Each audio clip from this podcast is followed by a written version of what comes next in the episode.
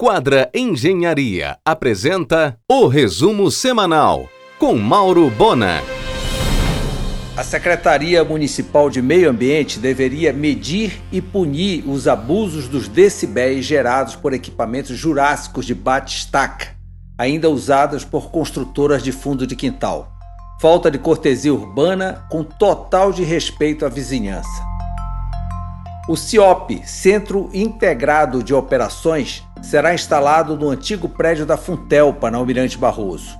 Reunirá 15 órgãos de segurança metropolitanos, um investimento de 10 milhões de reais em tecnologia. Combate às drogas. Com verba de emenda parlamentar da bancada paraense, Helder reinstalará neste ano a base fluvial Candiru, no Estreito de Óbidos, e a base fluvial Antônio Lemos no Estreito de Breves, ambos no Rio Amazonas.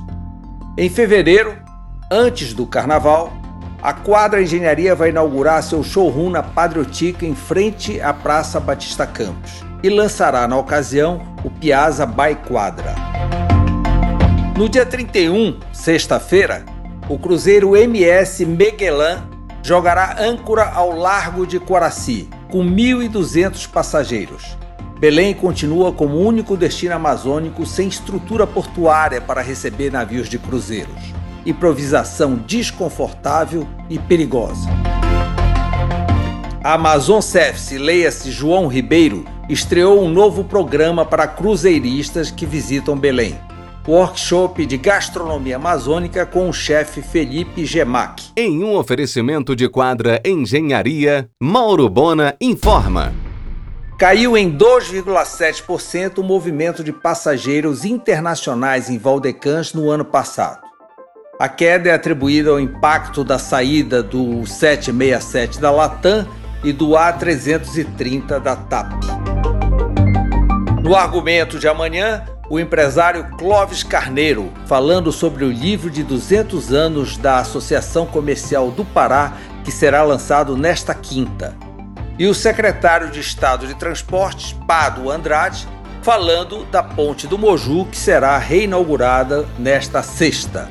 O argumento vai ao ar às 22 horas na RBA. O Elcome da nova Maple Bear na Benjamin com Gaspar Viana será no dia 17 de fevereiro.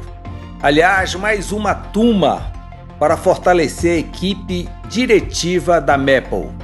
Zaqui, Fernanda, Andréa e agora Márcia Basto Tuma, que assume a diretoria pedagógica da escola. Em um oferecimento de quadra Engenharia, Mauro Bona informa. A Lojas Visão mudou de endereço e já está operando em Coraci, na rua Lopo de Castro.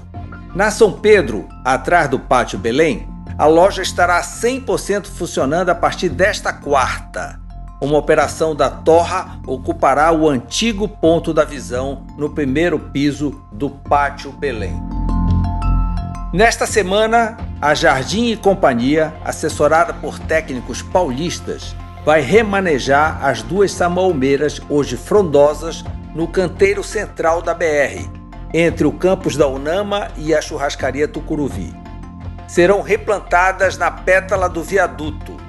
É a primeira vez na cidade que árvores deste porte recebem esse tipo de procedimento.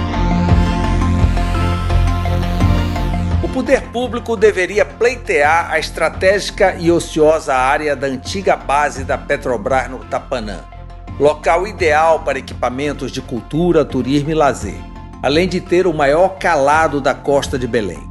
No passado, esta área foi concedida à prefeitura, mas Duciomar não soube aproveitá-la.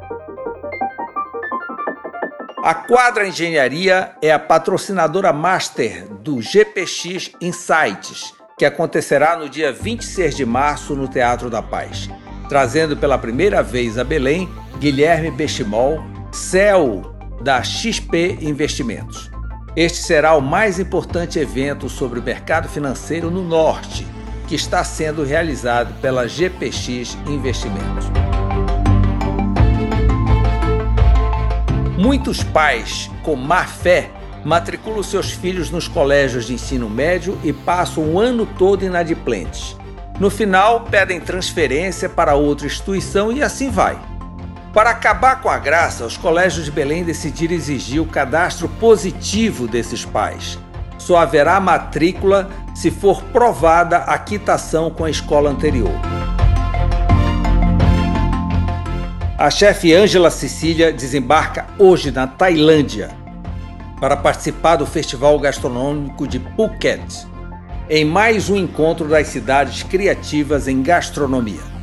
Apresentando seu premiado Ravioli de Maniçoba, Ângela estará ao lado dos três chefes premiados no concurso de Parma.